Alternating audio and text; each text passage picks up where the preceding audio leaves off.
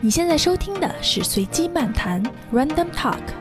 一档讨论科技创业、金融与生活的泛商业类播客。让我们一起在随机游走的市场中体会变与不变。大家好，欢迎收听随机漫谈，我是 Rachel。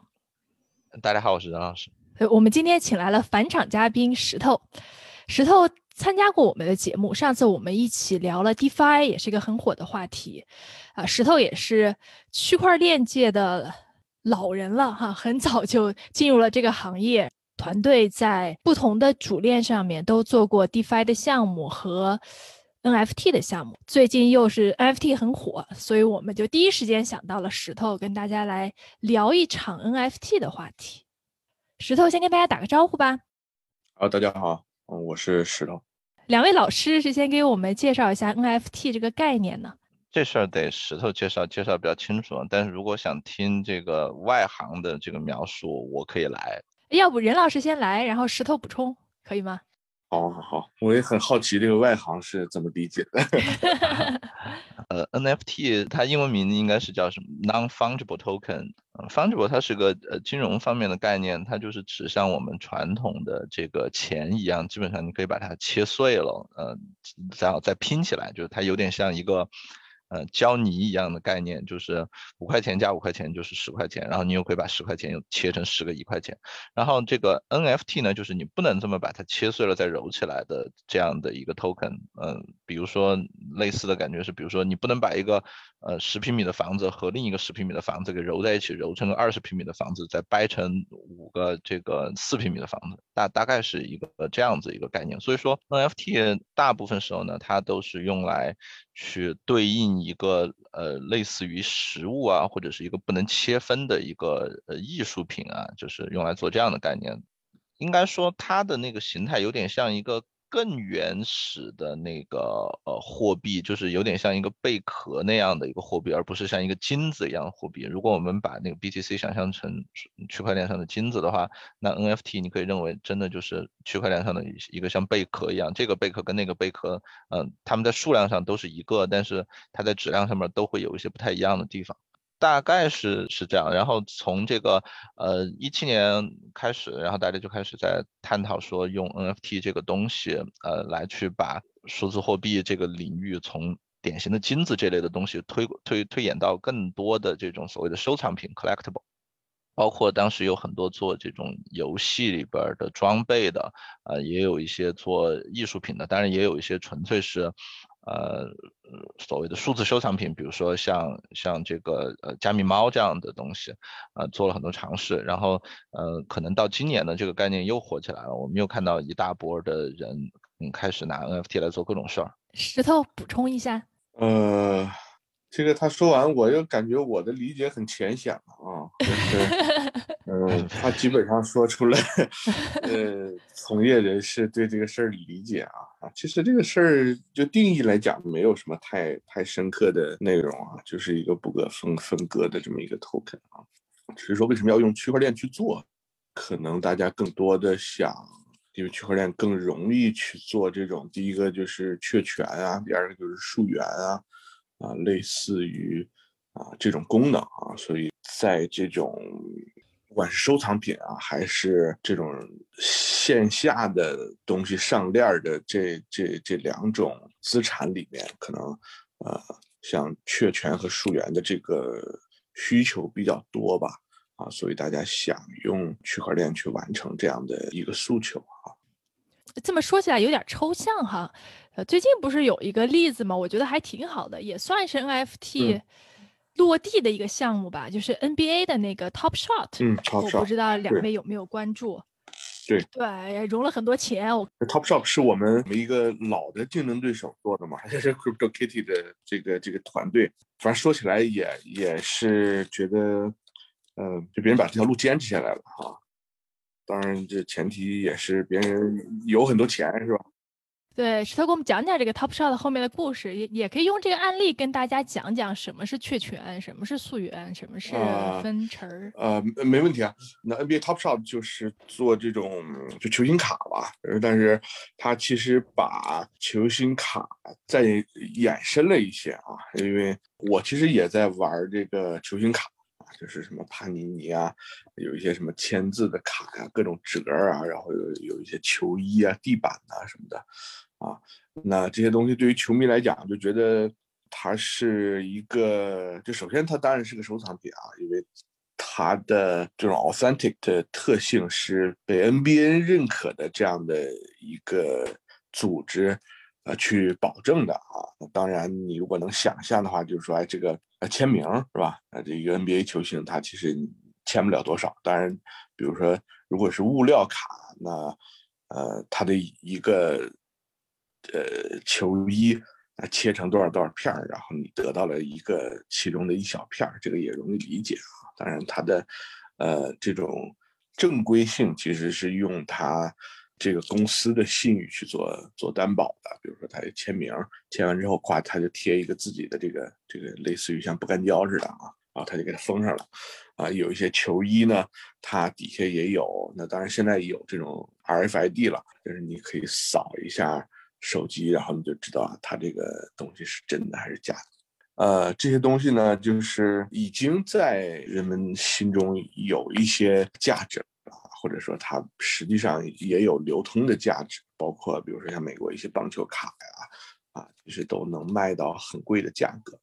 呃，那 NBA Topshop 其实就是用这种球星卡的思路吧，啊，只是说它把所谓的卡变成应该是 moment，啊，就是它有一个这种所谓的高光时刻，就比如说哪个球星在这个。这场比赛里头啊，扣了一个很漂亮的篮啊，或者是有一个很漂亮的助攻啊，有这种高光的时刻，他可以把它截取下来，然后做成一个网上的这种 NFT，作为这样的一个纪念品吧，允许呃用户去把它收藏，主要是球迷了。它的好处呢，就是说，第一个，当然它的链上的所有的数据都可以追溯啊，所以你知道这个东西是是唯一的啊，或者说。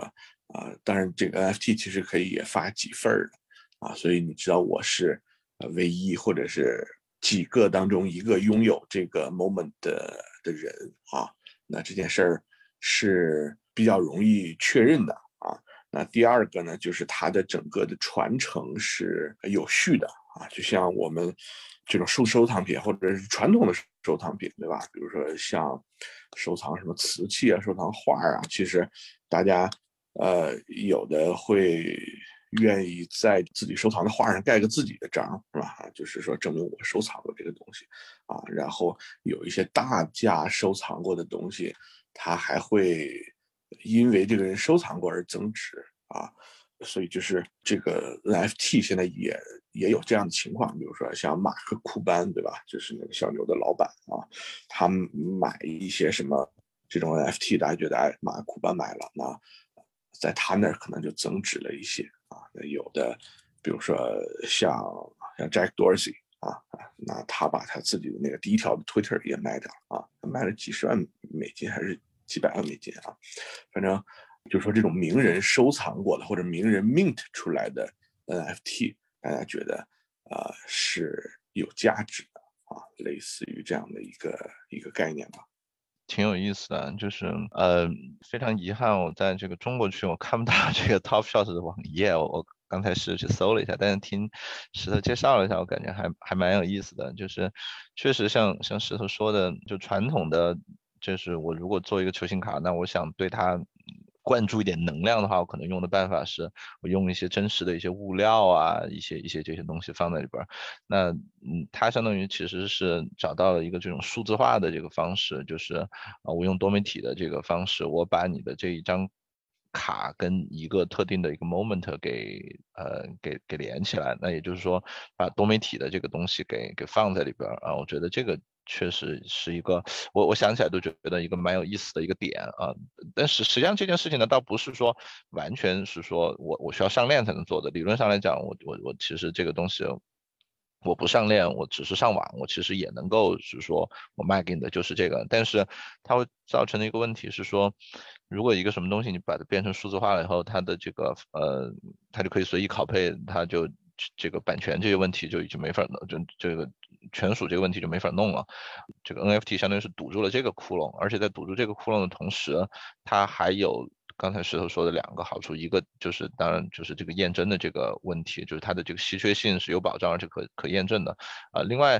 嗯，我我前面可能没有太想到的是关于这个传承的问题啊，这个确实是一个很好的点，就是在艺术品领域这件事其实蛮常见的，像皇帝没事就去盖一个章啊，这这这类的事情嗯，但是在在数字货币这个领域，实际上它其实也完全可以这样子，就是就像石头说的。谁谁曾经持有过这个东西，你其实在链上是完全可以追追溯出来的，而且这个背后可能有一些非常有意思的一些故事。嗯，如果我们类比到传统的这个收藏品的话，经常他们讲一个艺术品，其实有非常多的笔墨都在讲这个艺术品背背背后的故事。那未来。如果 NFT 这个事情成为主流的话，呃，那它的这种链上可追溯的这个事情，也也使得它背后的这个历史价值和文化价值就大大的提升了。所以我觉得这些都都还是对它这个价值非常好的这个支撑。我觉得，嗯，挺有意思的，挺有意思的。哎，所以他们这个团队就是当初做 CryptoKitties 的那个团队吗？其实原来做 CryptoKitty，你也知道，就是一些大学生的这个这个团队是吧？还是一帮加拿大的大学生，而且是在一个类似于这种 Hackathon 的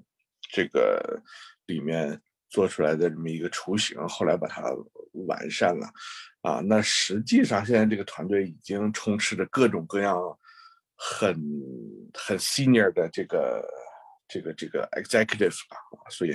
呃，实际上。那几个大学生在里面扮演的角色可能就越来越越小了吧？啊，对，就至少我知道的，我认识的一些老的游戏界的同行啊，有一些已经加入到了这个 Dapper 的这个团队里面了。因为他因为他们背后也也有这个这个很强的投资人嘛，对吧？是是是，嗯哼。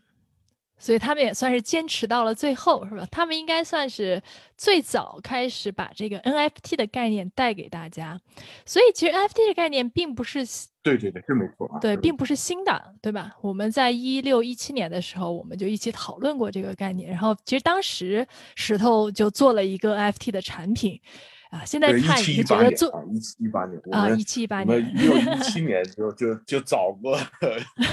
早过 CryptoKitties 了，对。但但当然，其实最早，呃，像 Color Coin 啊，其实就是和和比特币一个时期的这些有一些呃 token，其实考虑过这种所谓 non-fungible token 的概念，只是说他们没有把这个东西提出来，或者是写成智能合约。嗯，哎，所以你们当时最早接触到 NFT 的概念的时候。是什么吸引了你们？后来这个市场怎么又冷下去了？然后这一波起来又是因为什么呢？嗯，就最早吸引我们的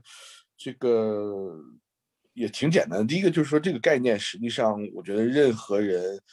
呃，你一开始把它描述出来，然后你听到之后都会觉得很吸引，就有点跟比特币的概念其实差不多。就任何一个程序员，我觉得理解比特币的概念都非常的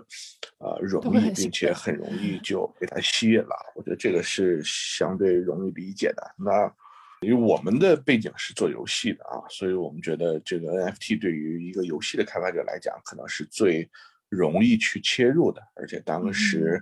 不管像 CryptoKitty 啊，还是市面上其他的这种这种 NFT 的相关的项目，实际上都是以游戏为呃突破口的，因为大家觉得这种游戏道具是最容易被接受的一个一个 NFT 的概念啊，因为大家觉得说，哎，这个游戏有很多东西可以被改变哈，比如说这个在一个游戏里面，开发者经常会把游戏的这种道具的数据去做更改啊，就为了他以后可以更赚钱。原来出了一个东西，后来出了一个东西，把前面的东西给给碾压了啊。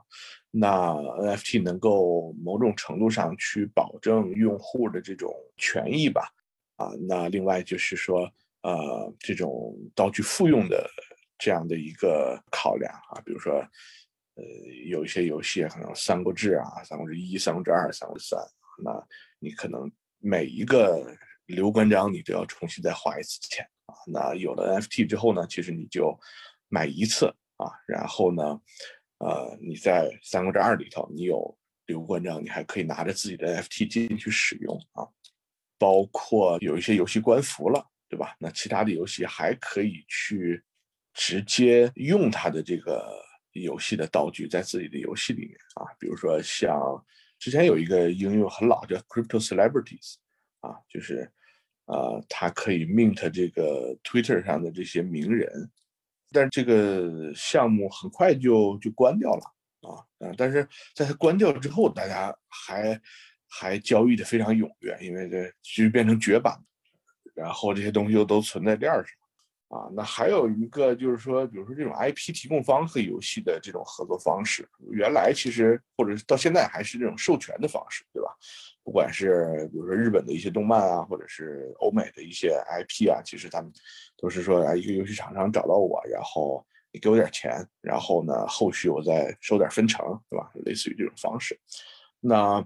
呃，有了 NFT 这种概念呢，实际上他就可以自己直接去卖他自己的。就我不做游戏，我就只我我就只卖我自己的这个这个人物的 IP，对吧？比如说像什么什么集英社呀，什么迪士尼呀，对吧？我就卖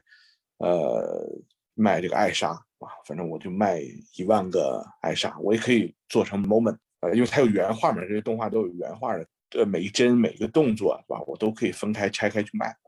你卖完了之后，你你所有的游戏其实不用跟我买这个 IP 了，你就认认我的这个 NFT 就可以了啊。我做了一个什么《冰雪奇缘》的游戏啊，你有这个艾莎有安娜，你都可以进来玩啊。那我收你其他的钱，就是我是我可以喂食，对吧？我可以换装，我可以有这个武器，对吧？我收你这些呃周边的钱，但是我就我就省了跟迪士尼去买 IP 的这个钱了啊，所以。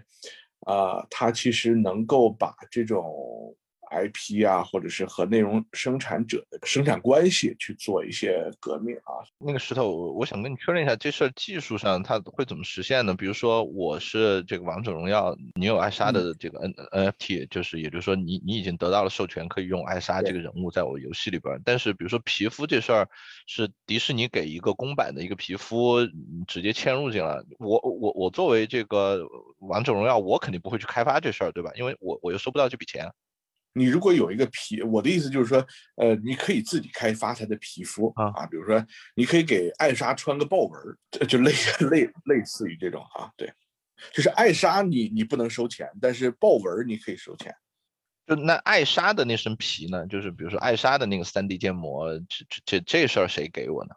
你说的这个什么三 D 模型啊，或者是它的二 D 的这个 image，它要么可以存在自己的服务器上，你要去中心化的话，现在有 Fcoin，有这个 Firecoin 这种。这种东西对吧？有什么 storage 啊？你可以存在一个去中心化的存储上，那这样就完全去中心化了啊。所以这个其实是呃不难实现的啊。把你刚刚的话题打断了，我们现在接着你刚刚的思路聊。嗯，对，那就是说游戏游戏的这个其实这些应用对吧？啊，就是我们呃现在听起来也仍然还是很让人兴奋，那很有意思，对对对，啊很有意思对吧？因为第一个游戏产业很大啊，然后呢。如果能用一个东西去把它做一个很根本的改变啊，这个事儿肯定是有意思的啊。但我们遇到的问题呢，就是说你刚才说的第二个问题，还是为什么这东西又冷下来？伴随着币圈的冷下来，一起冷下来了。这事儿分呃两个维度，第一个就是说，因为大家一直尝试去推动大厂去接受这个概念，但是大厂觉得。第一个，他动了他原来的一些一些利益，就有点像原来，比如说付费游戏变成免费游戏的这一套革命。大家觉得说，哎，我我花了好几千万开发个游戏，你现在要我让人免费下载，然后通过一些游戏内的道具去挣钱，这件事儿，在你证明它能挣钱之前，我是不愿意去改的，因为我原来卖卖 copy 卖的好好的，对吧？这个支撑好几个上市公司，我也挺挣钱的啊。但是慢慢的这个 IP 的模式起来之后，才这些大厂才慢慢的去转化。但是，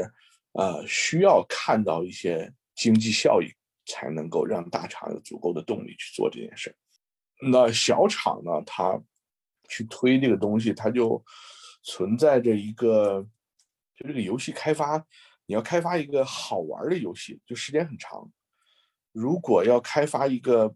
不好玩的游戏，就就没办法引到这个整个社区，没什么意义。对对对，所以它就是一个是个 dilemma，就导致现在的这样一个状况。所以基本上早期做游戏 NFT 概念的，我们的这一批同行其实很少活下来。除了你们，我我们其实是这个苟活了，就是或者说大家都是在苟活了。呃，实际上 Diaper Labs。是这 NBA Top Shot 是转向了收藏品，而不是游戏了，所以他们也没有把游戏坚持下来。他们之前做了一个那个那个 Wizard，就有点类似于那个李易峰他们之前演了一个那个电影，就石头剪子布那个电影，你们记得叫什么名吗？道 知道 啊，你们都不知道这电影是吧？这电影其实这这这是一个 NFT 的概念嘛，就是一帮人在那个船上啊，动物世界。拿那个《赌博默示录》改编的是吧？啊，对对对对对对对对啊，对，所以它那个概念就是个 NFT 的概念，就是说石头剪子布这三种牌都是有限有限的啊，然后你只可以销毁，但不可以生成啊，然后啊，它有一个规则，就是平了的话就销毁，然后谁赢了谁就拥有对方的卡牌啊，类似于这种。Crypto Kitty 那个团队他后来开发了一个这个东西啊。也没火起来，只在测试阶段就死了。嗯，就是说，同是我们一起的这些游戏的 NFT 开发团队，实际上大家也都就是大家活着的，都是借着游戏的 NFT 概念发了币的，然后就 support 团队有有继续活着啊，但没有谁真的因为 NFT 的游戏赚了钱啊，这个还比较少见。第二个呢，就是我这这是我今年的一个感觉，我觉得也许呃，如果一个小的开发者啊，就是中小开发者的话，不是大开发者去切入区块链游戏这个方向，也许 NFT 未必是最好的这么一个切入口，因为我们都切了，那切完之后没切开。那现在我又想到一个，其实这种 zero knowledge 就是零知识证明的这个。这个方式也许可以啊尝试，因为我们看到了现在一些游戏团队在从这个方式去尝试，啊，我觉得挺有意思的。可以详细跟大家说一说吗？这大概是什么样的一种？这个太深了，我我已经跟丢了。就是呃，现在有一个游戏是那个 Vitalik 他们现在在，就他们在玩，他们也没有说，呃，就是就是在推这个游戏，它是一个那种黑暗森林的。那种概念就是你知道《三体》的那个黑暗森体森林的那个那个理论，对吧？就只要你看别人，别人看到你，别人就干你。嗯啊的那个理论，但是呃，但是因为因为比如说它的这个什么呃，它它就是一个宇宙探索的题材，然后你有船，然后你去探索你的这个周围的，就是你升级你的船，你升级你的船之后，你的可能战斗力啊，你的那个 vision 啊，就你能看到的视野就更广阔呀。啊，然后你就可以干别人啊，然后你能掠夺别人的资产啊。如果他不用这个区块链的或者是 zero knowledge 这个东西去保证，你就会觉得说，哎，那是不是别人有上帝视角，对吧？就是，就是这个开发者有上帝视角，他能看到所有人，然后他他他他能把自己的这个什么东西加满，然后他过来干我，对吧？然后那我我在这充了多少钱，那最后不不都是他的了吗？对吧？所以他用零知识证明去解除你的这个困扰，对吧？啊，这个我觉得对于这种我们叫 unbalanced 的游戏，就是非平衡类的游戏，就类似于斗地主，你知道吧？就一个打俩，那这种非平衡类的游戏其实是很好的一个切入点。比如斗地主，你知道就只有啊五十四张牌是吧？不会说地主拿着一副牌在跟你玩，所以其实你知道。一个整体的规则，然后大家都在这个规则里头去玩这个游戏啊，所以你就愿意玩这个游戏啊。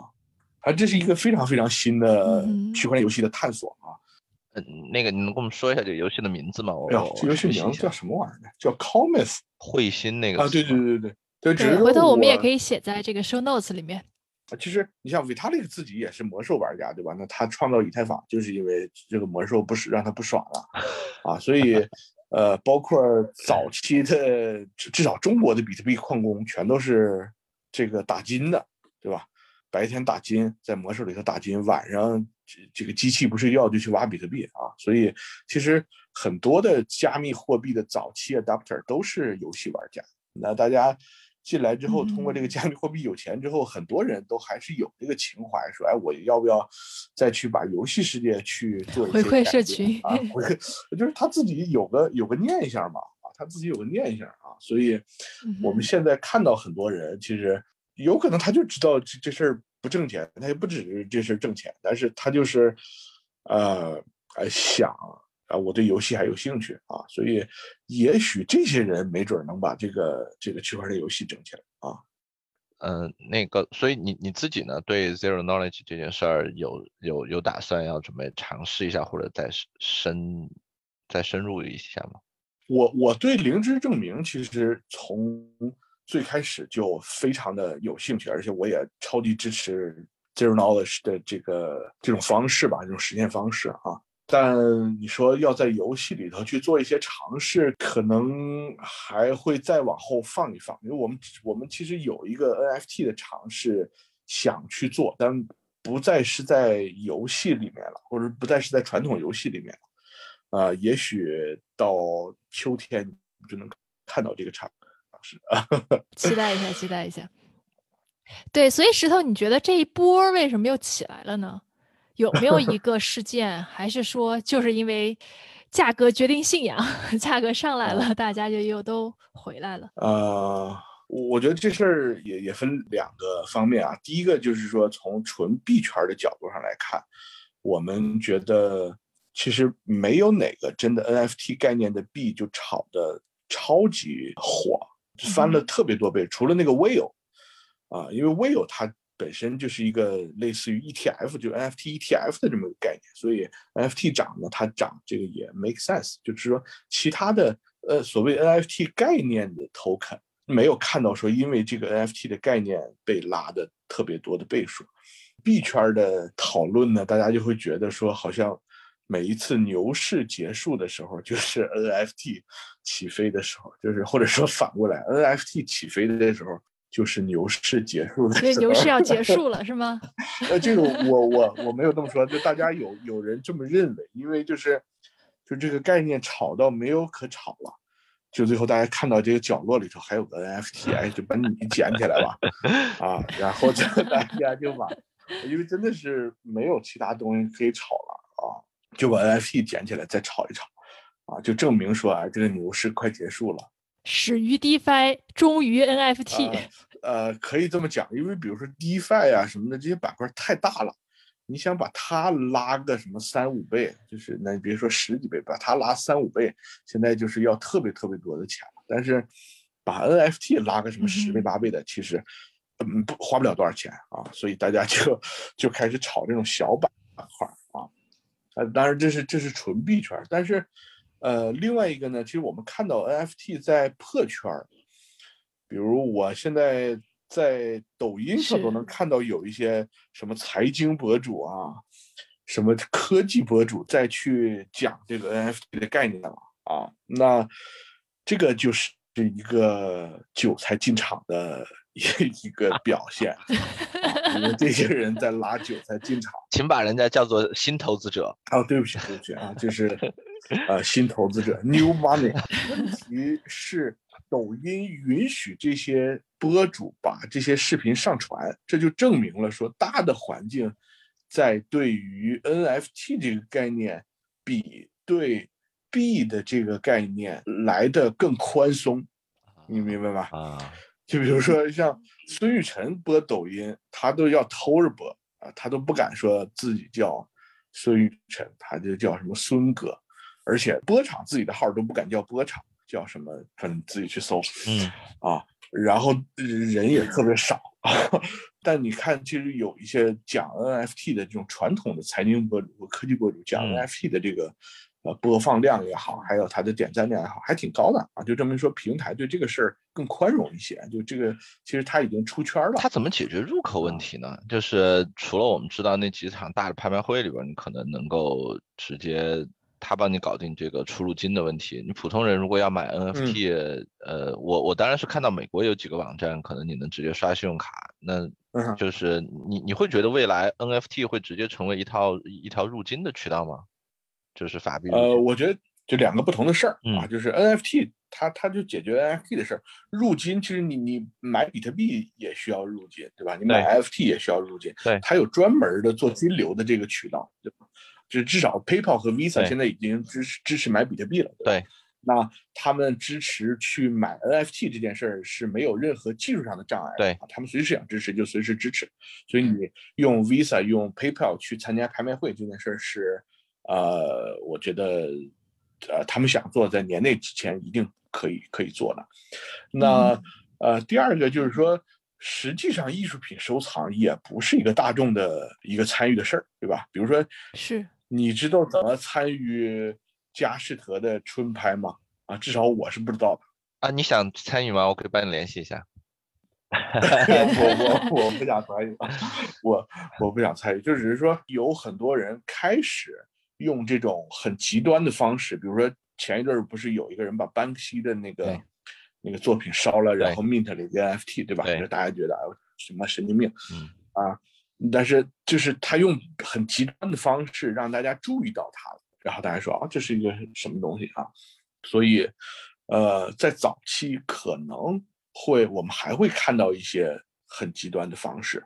去呃吸引主流或者是大众的这样的一个注意力，因为它才有。才有媒体的效应，对吧？啊，对，这边做艺术的，其实这个已经越来越分不清哪些是他的作品，哪些是他的行为了。那那个，嗯，就因为你说到这个事儿，那个，呃，班克西比较有意思的是，他本人，他他本来是一个那种街头艺术家嘛，他本来也就到处画，而且呢，这个人。本来也有这个自毁作品的这么一个历史业绩，就是他他有一件很有名的事情是，他曾经有一幅作品在某一个拍卖会上拍卖了，然后价格还挺高的，但是呢，他在画框里边自己做了个装置。啊，对，就是碎纸机嘛。对对对，就直接这个画刚被拍下来就现场自毁了，嗯，就是所 所以这个人的这个调调反正也挺奇怪的，烧一幅他的画可能也也也也比较适合他自己的这个风格。然后前两天那个冷军就是国内一个艺术家也搞了一出类似的，就是现场拍了他一幅画，然后呢就烧了做了个 NFT，嗯，但是国国内这个呢当然就做的，在我看来做的稍微 low 了一点啊，嗯，但不管怎么说。趋势趋势还挺有意思的。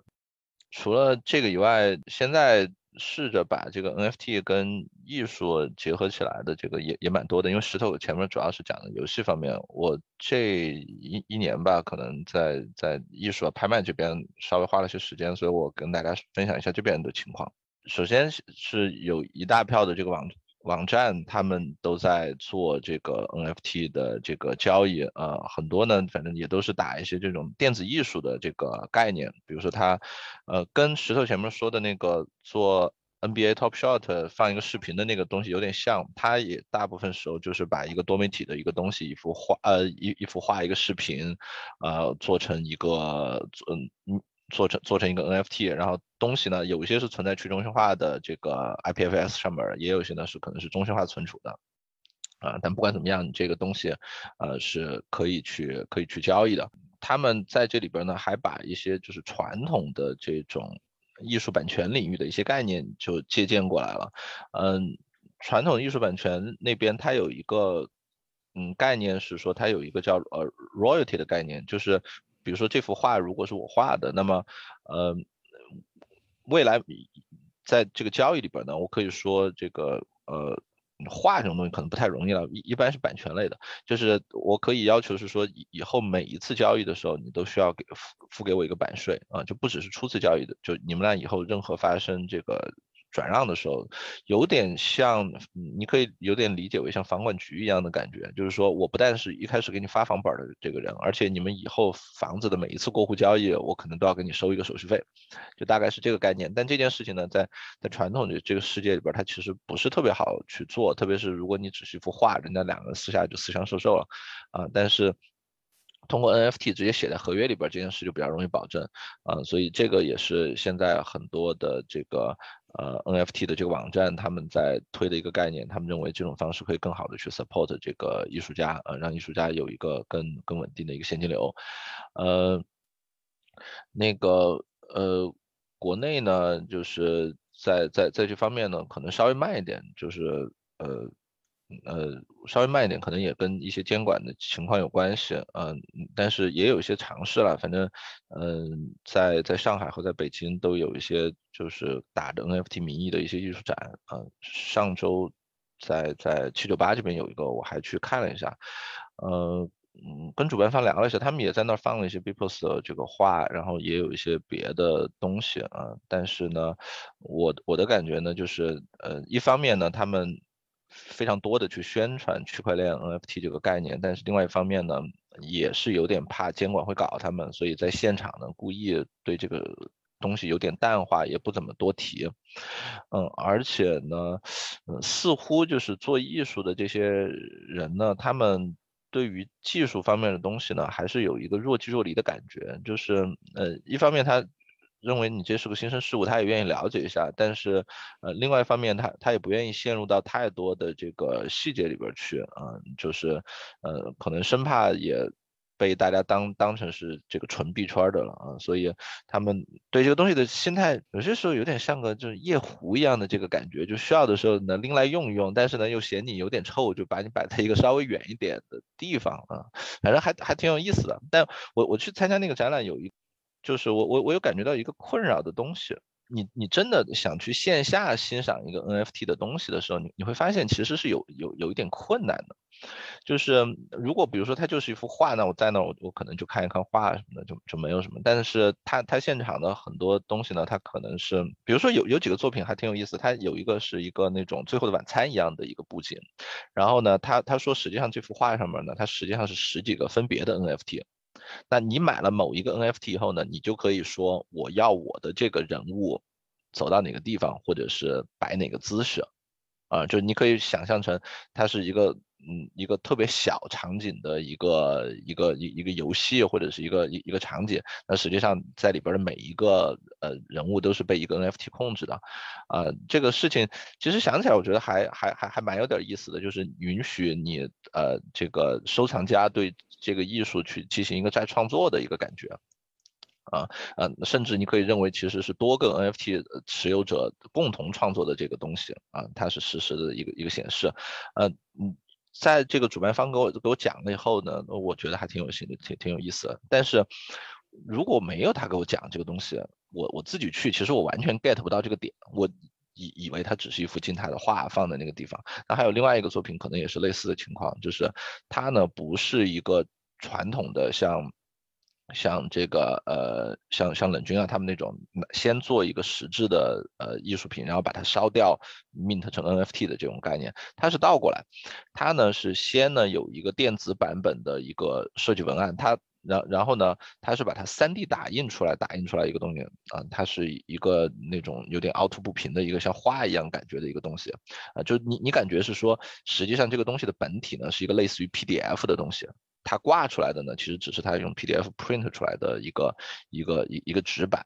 嗯，就是像这类的东西，我觉得就是他他跟我讲了以后，我我我都能意识到，其实这里边还是有一些有兴趣的成分的，但是也也有更多的作品可能也就放在那个地方，他这个艺术家本人可能也没到，然后呢，呃，这个主办方呢也也也也也也没有来这个。也没有来跟我讲？那实际上我可能看了以后也也什么都 get 不到。这个我觉得可能会使得 NFT 或者是说区块链的这种艺术真正被普通的大众啊去去欣赏的一个非常大的问题。哎，那是不是说，如果我都做成一个 NFT 的艺术品了，我就应该是数字的，在线上让更多的人欣赏呢？对，就是我想说的是，其实大家现在做一个线下的，很多程度上。是为了去迎合传统收藏的这样的一种所谓的拥有的这个 ownership 的这么一种诉求，就跟原来大家觉得哎这东西看不见摸不着，我为什么要为它花钱，对吧？然后我还不好去炫耀啊，那至少你现在有一个线下的东西，然后我再有一个 token 跟它去对应，呃，买家来讲更容易一些啊。但其实我觉得这是一个过渡阶段。这个阶段实际上没有太大的意义，除非这两个这个 token 和这个实物有一个绝对的依赖关系。比如说，我之前看到一个有有一次拍卖啊，拍卖了一个这种，它这个东西是个电子的啊，那它是一个类似于这种什么波纹啊，反正就是艺术家产生的这么一个艺术品吧。但是它的输入是通过线下的，就是说这个艺术品在经过的所有的地方，它就去收声啊，就是你的这个声音。的数据传到这个艺术品里头，然后它就在不断的变化。就比如说我们现在在说话，然后你看着艺术品，它艺术品就变了，因为它的你新的这个声音给它的这个 input 就改变了它现在有的这个状态。然后它就会不断的变化，不断的变化啊，就意味着说它一直在收集它旁边的这个声音，然后产生了一个新的形态。就除了类似于这种东西之外，呃，其他的，比如说我们看到很多拍卖里头拍卖了一个什么比特币画画报的这种实物啊，这种相框，然后他说里头我有一个，我嵌了一个 RFID，你扫，然后对应的网上有一个 NFT 啊啊，我觉得这种东西意义都非常非常小。你觉得这种就是属于生尬的形式，对吧？就是其实有点，对对对对，有有点把线上线下，就是我我我同意这个，就是但，但这个事情背后我一直有一个顾虑，就是不管是线上线下或者更明显的就是链上和链下，我们其实知道区块链里边有非常多比较好的东西，但是。到了一个时期，如果你真的是希望大众都上来的话，它不可避免的，其实你你其实是希望这里边的东西能够更多的跟呃现实生活啊这些东西连起来的。包括我们其实区块链早期有非常大一一系列应用，实际上都是比如说是在什么产品溯源啊这类的东西上面嘛，对吧？比如说你你买了一包奶粉，你想看看你这些奶粉到底是从哪来的。顺便说一句，京东现在也在做。我在京东上面买一个进口奶粉，它真的会告诉我它是区块链溯源的。那所有的这一类应用就都会遇到我们前面说的这个问题，就是你在链上和链下的这一道交界的这个地方，其实迈过去是蛮难的。你你就像你京东告诉我说你用区块链做了个溯源，那在我看来这件事儿。我不用区块链溯源，存在你自己服务器也没什么区别。如果我觉得你的服务器不靠谱，那我我又如何保证说你在区块链上写的那个溯源信息是真的呢？对吧？因为那溯源信息也都是你自家写的嘛，就我也不可能真的派个人在那站着。所以像像这个。我我反正困扰还蛮大的。一方面，我其实是愿意看到是说，呃，大家真的有那么多，比如说艺术品这类的东西，包括收藏品这类的东西，想去往这个链上靠的。但另外一方面呢，又看他们靠上来的时候呢，大部分也就是以这种生尬的方式往往往上在扯。其实就像你说的，我没有看到它有太多的实际意义。嗯，但是如果你说，哎，那我们就不要跟他玩了，我我我们纯粹。链圈的，我们玩自己的，不带他们玩，这个似乎又不利于这个经济体整个总体量的提升啊。对，但我觉得刚才你说那个链下的东西上链这个问题，也是个 Oracle 的问题，对吧？这个问题其实有专门的 Oracle 的这个协议去，呃，去解决类似的问题。我其实不是特别担心这样的问题，就比如说。啊，你说的这个溯源的问题，就他们的解决方式就是说，呃，有各种各样的节点，这个节点就是负责去报告这个事儿的啊。但是你节点都有一些押金，啊，如果你报告错了，我任何一个人都可以去挑战他，然后最后到。到链上去仲裁，如果我挑战成功了，你的押金就被我没收了。OK，如果你一直保持诚实呢，他就会挖他自己的这个 token，对吧？然后呢，他的这个 token 也是有价值的，因为我使用你的数据，我就要付这个 token。他用这样的一个闭环去保保证，啊不，去激励这个呃这个 Oracle 的节点不去作恶，对吧？比如说像现在 Link 啊，他们也和很多的体育赛事去合作，对吧？就是。啊，我拿这个体育赛事的比分，对，然后呃有一些固定的节点给我提供这个比分，比如说有一些线上的这种竞猜类的项目啊，啊，那它需要通过比分的这个 Oracle 来确定它的输赢，对吧？那如果你这个盘特别大，那我这个 Oracle 本本来是一比零，我给你改成零比一，对吧？那就有问题了。但它通过这种方式让它的节点去变得诚实，就实际上我们看到区块链行业在。越来越多的方向上都有了很实质性的进步啊，然后大家把这些东西拼起来，其实是能够对现实世界做一些改变的啊，这个是也是我们这几年在这个行业里头发现越来越有意思的原因吧啊，但至少我我我想说的就是 Oracle 这个方向我不是特别的担心。OK 这就是现阶段当然有问题，但我觉得长期来讲，这个东西会解决的。明白。对，其实我们刚说的很多是艺术品啊、还有收藏品。我觉得像大家讨论很多的，其实刚才呃任老师也说过了，就是对这个内容创造者的赋权，比如说版权类的产品，像音乐呀、绘画，其实也是一样的，对吧？我们现在看到很多 NFT 市场上卖的，你可以理解它就是一个 JPG，对吧？其实说白，它就是个 JPG，但是因为它在链上，这会让这张图的创作者有可能去收到潜在的收益。我我们知道网络上有很多这种数字画的作者，他们可能有这个爱好，他们在网上画很多画，也有很多人喜欢，但是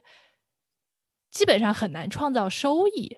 他做一幅画儿，他自己用的其实就是一个 copy，别人也可以随便的去 copy，他也不能说我打印出来就会就是一幅作品。对我觉得在这个层面上来说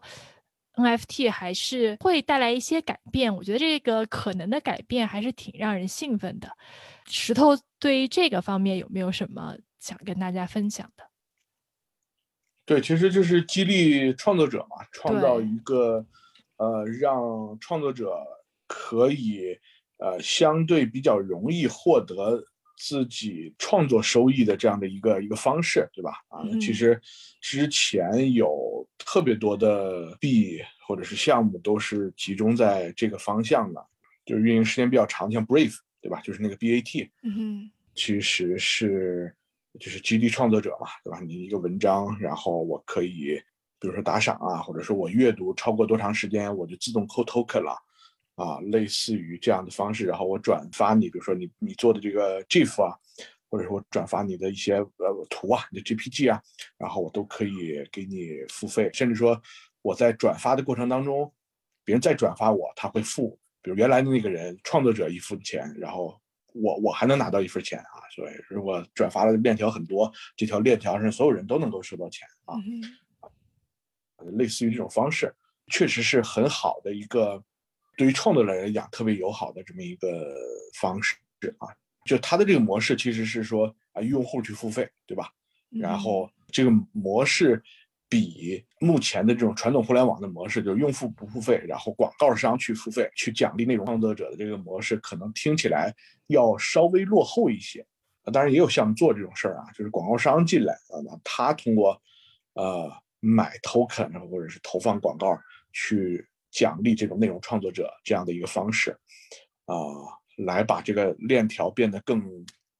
更先进一些啊。感觉大部分的想法还是就是一七年、一八年的这个白皮书里边，其实大家都思考过的一些啊，方向。对对对对对对对，但是在这个方向上不多看到人真的坚持下来，是是因为这个方向特别散，就是我们看到的，说实话，坚持下来或者是容易呃跑出来的区块链项目，往往是一个特别小的应用，就是是一个那种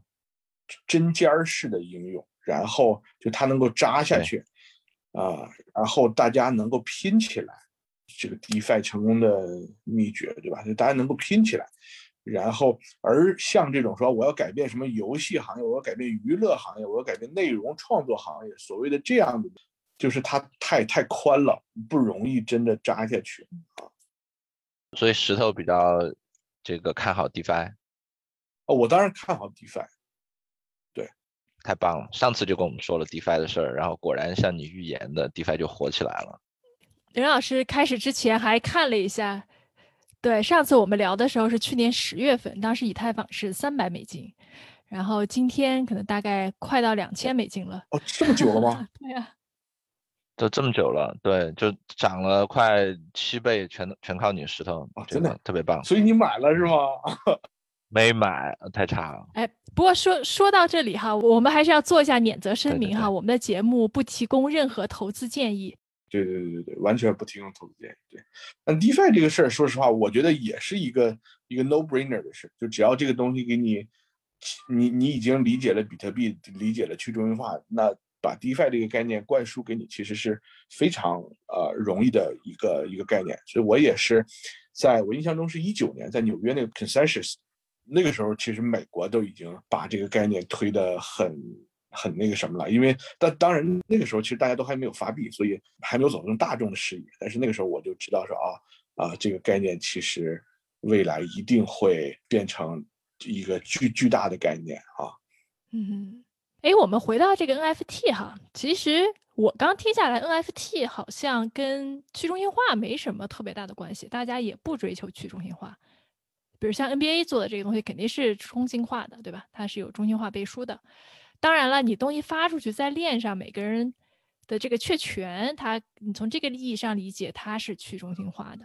哦，取决于你说的是哪个部分。比如说，如果技术上的部分把它存到一个去中心化的存储上，这件事肯定是不难的。这件事现在已经有很多东西可以实现了。那你说，呃，其实 NBA 相当于一个作者。就是它是个版权方，就这东西是我创作的，对不对？因为是我联盟球员打出来的 moment，那当然是我创作的。这个我觉得不是一个中心化的东西，就只是说，呃，只是说它是 NBA，对吧？那你你你也可以是什么 CBA，对吧？你也可以是一些其他的东西，嗯啊，所以它是它是创作的版权方，因为这东西确实是我创造的，我我倒不觉得它有多中心化啊。对，但我其实想想说的一个什么东西呢？就是我我在这场 NFT 里就主要想表达的一个观点，就是我认为 NFT 大规模的使用不在游戏和加密收藏。你觉得会在哪？这是小规模的，嗯啊，我们现在看到了我最喜欢的一些应用啊，是在 DeFi 领域，比如说像啊，我们之前看到的有的保险的协议，把每一张保险做成 NFT，啊，就是。你你的保险每一张是一张 NFT 啊，就这个其实是就如果保险公司干这个事儿，这个想象力就比什么加密艺术品大什么什么十万八千倍了，啊，所所以，我听到的感觉其实你是觉得呃是所谓的 real world asset 把它 NFT 掉，对吧？就是它不是一个数字货币领域的保险，它其你其实是说它一个线下保单，对吧？呃，是也不是，我指的其实是。去中心化保险产品在做的这个事儿，就比如说，啊，它保的是，比如说 Uniswap 上面的这个池子会不会被黑掉，啊，然后它保的是，比如说一个新发的币，它会不会破发，啊，就是它保的是类似于，就是去中呃还是这个线上的或者是链儿上的一些结果，而不是呃我们说哎生老病死这些事儿。当然，呃这些事儿我认为未来也可以 NFT 化。啊，它可以把投保的过程完全上链。比如说，我买了一个人寿保险，有一个 Oracle 输入进来说我挂了，那那个保险公司就应该自动执行智能合约，把它打到持有 NFT 的这个钱包里面。那我的遗产就是我想留给我的大女儿，我就把这个 NFT 放到她的钱包里；我想留给我的二女儿，我就把她的这个 NFT 留给她的钱包里头。啊，所以这个事儿是。呃，很容易解决的啊，或者我我想给他们俩一人一半，我就把 NFT 放到一个智能合约里，这个智能合约收到钱，自动给他俩的钱包一人打一半，啊，就其实很酷。我那包括比如说像 Uniswap 刚发布的这个 V 三，它就把它这个 Liquidity Provider Token，啊，就是。我们可以认为是一个存款证明变成了一个 NFT。你知道我们在银行存款，它会给你个存款证明，对吧？啊，当然你如果存小钱，它就你你你要这东西没必要。但你如果存什么一个亿，对吧？你你是想要一个存款证明，因为你想再去 liquidate 它，你你转身出另外一个银行，你说我现在在中国银行里有个存款证明，这是一个亿，你还可以再借出九千万了，对吧？啊，所以它其实是一个呃，把这个东西变成一个 NFT，就是。让它你在一个 DeFi 协议里头的这个钱可以很快的杠杆起来啊！我觉得这个是我认为，呃，未来可能会让 NFT 变成比如说一百倍、一千倍的概念的一个契机啊！就是加密艺术品和游戏，现在我都认为是一个相对比较小的赛道。嗯，这个地方我有一点不是特别确定的是说，我理解你说的就是。如果我能把这个一个 DeFi 里边的一个合约给给把它本身也给做成一个 token，然后去去别的地方，比如说通过质押或者通过别的方式上杠杆，这是比较这是比较有意思的。其实现在大家已经在这么多做了嘛，对吧？就是好多的这个 DeFi 的这些协议实际上都已经套起来了，就是就是这这部分其实大家已经做了，包括这个这个 Stack LP 的这个 token，然后再去拿一些挖矿奖励这些事情。但是呃，为什么你你觉得这个东西不应该是一个 fungible 的 token，而是一个 NFT 的一个这个这个 token？嗯嗯，顺便说一句，就是你刚才提到这个 Uniswap V 三，它把它做成 NFT，嗯，我我我我也大概看了一下，我没有特别严仔仔细的去看它那个事情，但是我我其实觉得他做了一件蛮奇怪的事儿，就是他允许你每一个流动性的这个嗯提供者去有一个。不是特别标准化的一个一个投资协议，对吧？就是你可以你可以指定我我在哪个价格区间去提供流动性，那它使得说整个合约的是使使得说整个这个东西的标准化程度降低了。因为以前其实没有这个问题，以前大家都是持有的一个标准的 LP token，那么你持有标准的 LP token，它是一个 ERC 二零的 token，那我其实把它拿到任何地方去质押什么的，其实都是完全 OK 的。但是现在它如果变成一个非标准化的 token 以后，呃。后续的处理起来感觉都会变得比较难。倒回来，比如说我们刚才说到的那个保险的那个合约，如如果我就就是想去赌，比如说 Uniswap 会不会被黑掉？那其实在我看来，它可以是一个标准化合约，就是所有人都可以来跟我参与去对赌这件事情。我也并不在意我的交易对手方是谁，反正我们俩只需要赌，就 Uniswap 它会不会在某一个我们设定的时间或者某几个设定的时间里边发生一个特定的事情。那如果我我在什么情况下我会希望把它做成嗯 NFT 呢？是说我我我我希望在里边去设置一些非常特殊的一些条款，比如说一定要在某一个特定时刻，呃，然后这个金额一定要是多少，而不是另外一个数，嗯，但是所有的这些切分，嗯，从从金融领域来讲嘛，其实你相当于都都把这个市市场给切碎了，你切碎了以后。嗯，我想起来，你想去做 DeFi 啊什么的，只会变得更困难，因为这样子我就很难去进入一个池子去去去去去找到人来跟我交易，而必须去明确的去找一个对手方了。你刚才说了几个问题，第一个就是 Uniswap V3 的这个把 LPT 做成 NFT 的问题，对吧？啊，这个确实是在业内也引起了很大的争论，大家不知道这个事儿到底是一个。呃，好事还是坏事？就坏事，刚才你说了，对吧？它没那么标准化了，对吧？呃，这个好事呢，就是说，呃，它可以让资金利用率呃更高，可以让滑点更低，对吧？对于一个项目方来说，是一个我如果想要实现提高资金利用率、降低滑点，我只能采用 NFT 的这样的一个解决方案。就是我能理解 Uni 的团队为什么这么做，因为他只能。就像你说，它不标准化，对吧？嗯啊，它不标准化，那怎么办？呢我只能用 NFT 的这个解决方案去这么去暂时这么做。呃，未来会不会有新的协议支持这种非标准化，但又可以互相？就像说，嗯，其其实咱们两个拿的都是 LPT，对吧？那这两个 LPT 是不是能够某种程度上的 fungible？对，啊。这个我认为是有可能出现这样的进展的啊，只是说现在它暂时只能用这个这个解决方式。那第二个就是你刚才说的那个，我我说这个保险的问题，对吧？啊，对，很多绝大多数的保险的这个这个方式都是用池子的方式，就是其实。就是我们叫互助保险，对吧？就是日本人发明的这个互助保险的这个这个方式，啊，就是大家都把钱放到池子里头，哪一家遭灾了，就就从这个池子里头提，对吧？那实际上做成 NFT 最主要的方式，其实是第一个就是每个人东西都不标准化，第二个就是可以让他去交易，就是我我现在是买了一个保险，但我现在急需钱，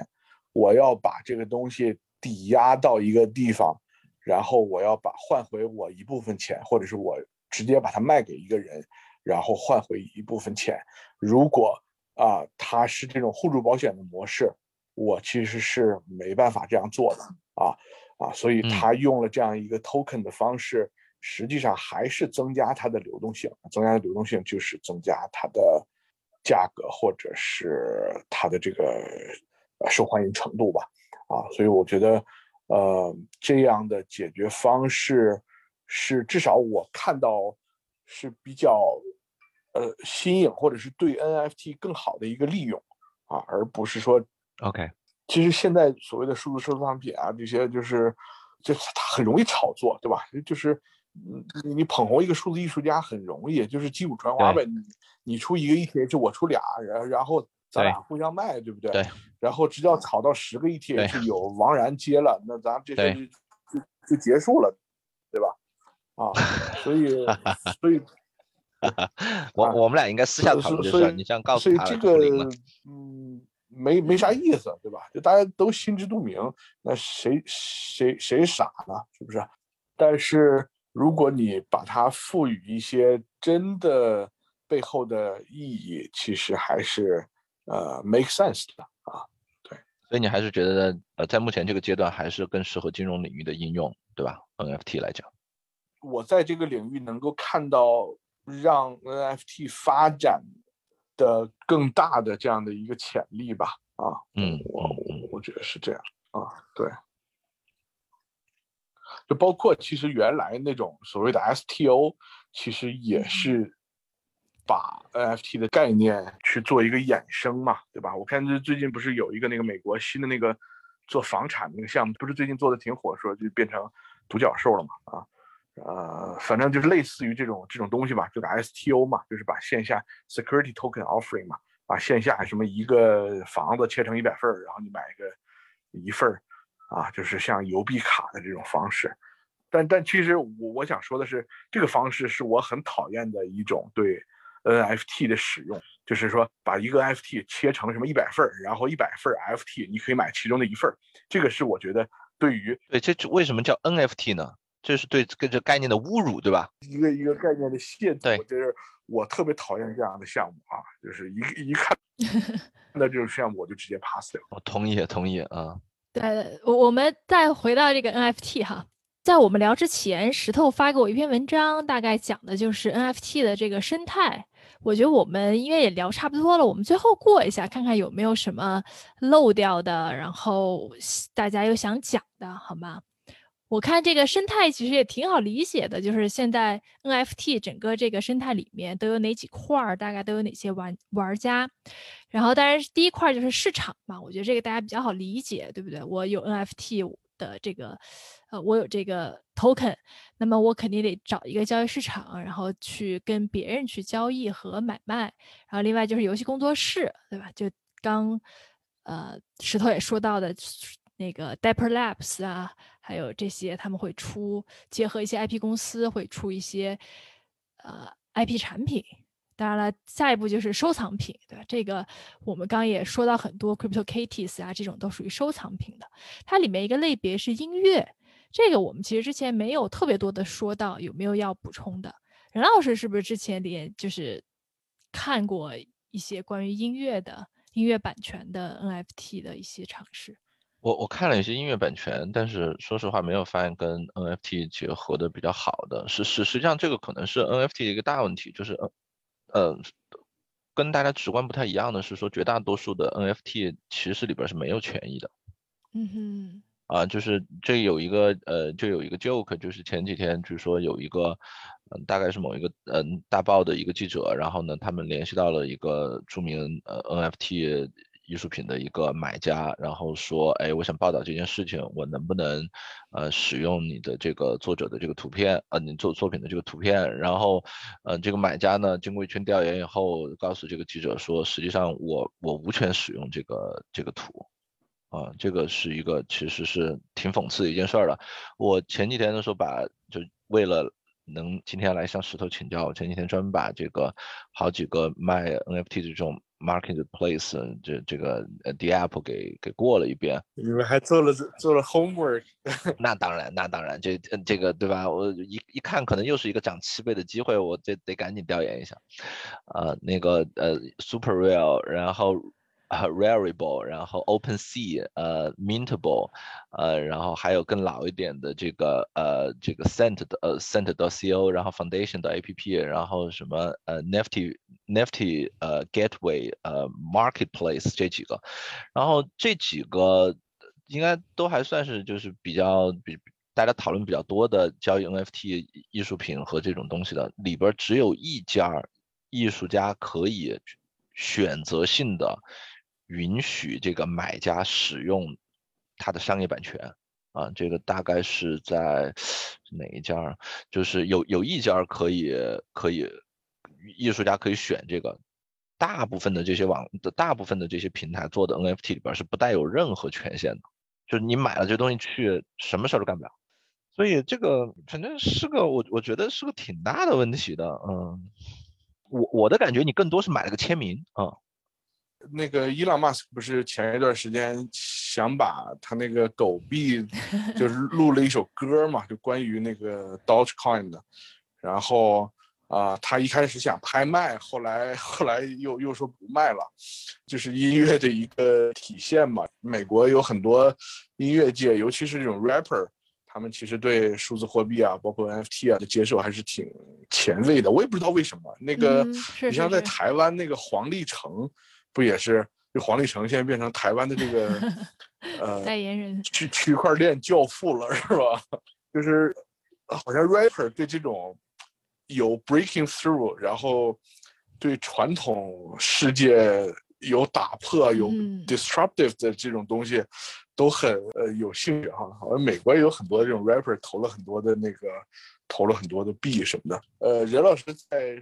列举这种各种 marketplace 时，我突然想到一个我们今天没有说的话题，但是在 NFT 里头非常的重要，就是域名。嗯，是啊，对吧？就是那个。ENS 和 Unstoppable Domain，啊，就是就是，其实域名是至少在区块链行业里面比较大的一个 NFT 的领域，或者是非常早的一个 NFT 的领域，对吧？就是最早的，呃，这个 ENS 就是 Ethereum Naming Service，对吧？这就是最呃典型的一个 NFT，或者是传统互联网转到。如果你要理解 NFT，最容易理解的这么一个概念，因为这域名就是就是唯一的，对吧？对不对？它指向哪儿就是哪儿。对，它其实现在解决了很多实际的问题，比如说现在很多交易所或者是不管什么东西，就网站它被 DDoS 了，然后你就访问不了。那它做一个这种 ENS 的域名，它就不容易被 DDoS 啊。其实这是挺重要的一个 NFT 的方向吧。如果要炒的话，其实相对容易理解，对吧？就大家知道什么单字儿的点 com 的域名值多少钱，对吧？然后那种呃数字的值多少钱啊？所以大家一开始也也在炒这种点 ETH 的域名，对吧？因为你 mint 一个 ETH 的域名是要花钱，早期一个就是零点五个 ETH 的，现在就是非常贵了。然后如果像什么 Unstoppable Domain 上面。Mint 一个其他链上的域名，至少都是二十美金起的。你去搞一些这种你觉得未来可能有收升值潜力的域名，也是现在很多人投资的方向。对，最后我们提一下 Metaverse。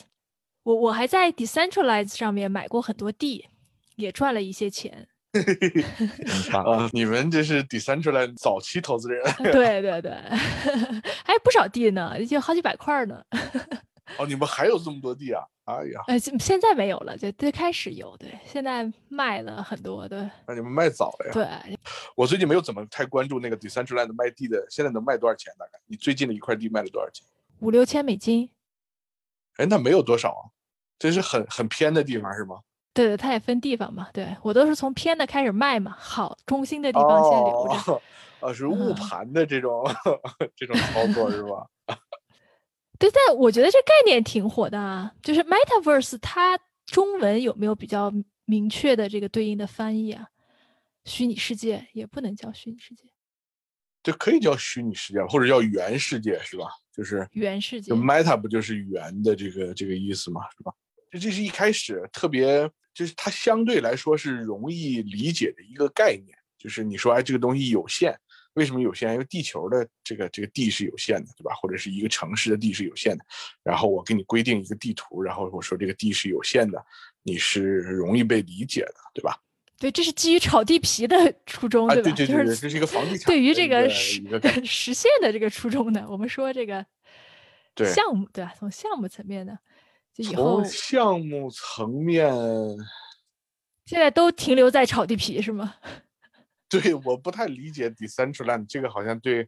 艾瑞他们这个团队有点不太尊重啊。反正我是觉得这帮阿根廷人做事儿有点慢。嗯哼，就这个事儿，如果放到中国，或者是比如说类似于像我们这样的团队能够去做，其实很快就能把它干起来。嗯哼，但他们就做的特别慢，我也不知道是为啥。就是他想象空间特别好，一开始你说是啊，这个东西可以开这个，你愿意开什么赌场啊，你愿意开什么夜总会啊，这个你可以就是这种 live strip club 对吧？啊，嗯然后这个呃，这个概念就特别 sexy 啊，但是最后就嗯没实现，对不对？呃，就让人觉得稍微有一点失落啊。对哎，但是其实同样的这个概念，在非区块链世界最近好像还有几个项目做的不错，是不是？那个 Blocks 最近也上市了，然后还有个叫 Gather Town 的项目，其实也都有点这个虚拟世界的感觉，但它都它们都不是基于区块链的。其实像 Minecraft 一样，对吧？我给你一个世界，然后有一些基本的元素，你可以在上面再去做你想要的东西，可以是个游戏，可以是个城市，可以是个 club，对就都还做起来了，感觉还不错。对，就这种概念，其实说实话想起来都很 sexy，对吧？就之前我们同一时期的还有一个项目，呃，我们就不说名字了啊，反正它的这个概念其实就是 Minecraft 这个概念，它只是说它的这种呃，比如说各种颜色的块儿是有区别的，就是比如说红的块儿就只有十万个，黄的块儿就只有十万个，然后什么黑的块儿，什么赤橙黄绿青蓝紫每一块儿就是十万个。你要你要凑一个花的东西，你就要买不同的块儿，然后每个块儿的价钱还不一样，啊，你还可以去炒这种这种块儿啊，对吧？你你去控盘，然后拉盘，啊，就是他去搞这种概念，对吧？呃它也是也是 metaverse，就是你你就去建这个 Minecraft 的这个这个地的这样的概念，只是说他用每个块儿做一个有限数量的这么一个概念，去让大家有这个交易的动机啊。对，我觉得基于区块链的这个，就让人炒币的这个动机，或者是炒什么东西的这个动机太强了，反而会让它真正游戏化的东西可能就做不起来。对，就是交易是第一生产力。对对，就回到币圈内循环了。对我我感觉币圈就是其实最最最根本的主题还不是交易，我觉得是挖。币圈特别喜欢挖的感觉，哪怕是交易，你也要告诉他交易即挖矿，他才挖的最嗨。嗯，就是就是薅的概念嘛。对对对对对对，就是有点有有有点那个，就就是是你得挖起来，啊，对，只出力不出钱，差不多就是。其实也出钱。对，最后他会把你的钱也变骗进去。变着法儿的来，对吧？就是比如说你先挖，挖了以后嗯只费些电费，然后我就给你一些东西，然后我再一拉盘，然后你就嗨了，然后你赚了钱了，赚钱效应，你发现挖太慢，然后你就开始投钱。对，所以这个大家币圈有风险，入市需谨慎对，啊。就是能赚大钱，但大家都不要来。嗯，这话什么听听上去不太厚道的，对吧我我们也已经很久不参与了 行啊，我觉得今天也差不多了。石头还有没有什么特别想跟大家分享？刚才没有说到的。没有了，我觉得今天聊的还挺尽兴的啊，是就是教了我好多东西，我特别感谢。嗯，把我在这个行业里头这些年的积累都倒出来。哎，不，这顶多也就只是你从去年十月份到现在积累，对吧？或者说你上次没聊透。没有啊，就我们从一八年一月份就开始干这个事儿，呃，三年多了呀。嗯，是是是，第一线的从业者，对第一线的炮灰，属于你们的时候终于来了。我们非常期待石头团队能够在今年秋天带给我们一款 NFT 的项目，常期待非常期待，嗯，加油加油！谢谢谢谢谢谢。那好吧，我们今天就到这里，也再次感谢石头，欢迎下次再来做客。没问题没问题啊，我擅长的呃领域看起来还挺多的，是吧？是老能聊到我擅长的领域。对，很期待，那感谢大家收听本期的随机漫谈，我们下回见，拜拜。拜拜。拜拜。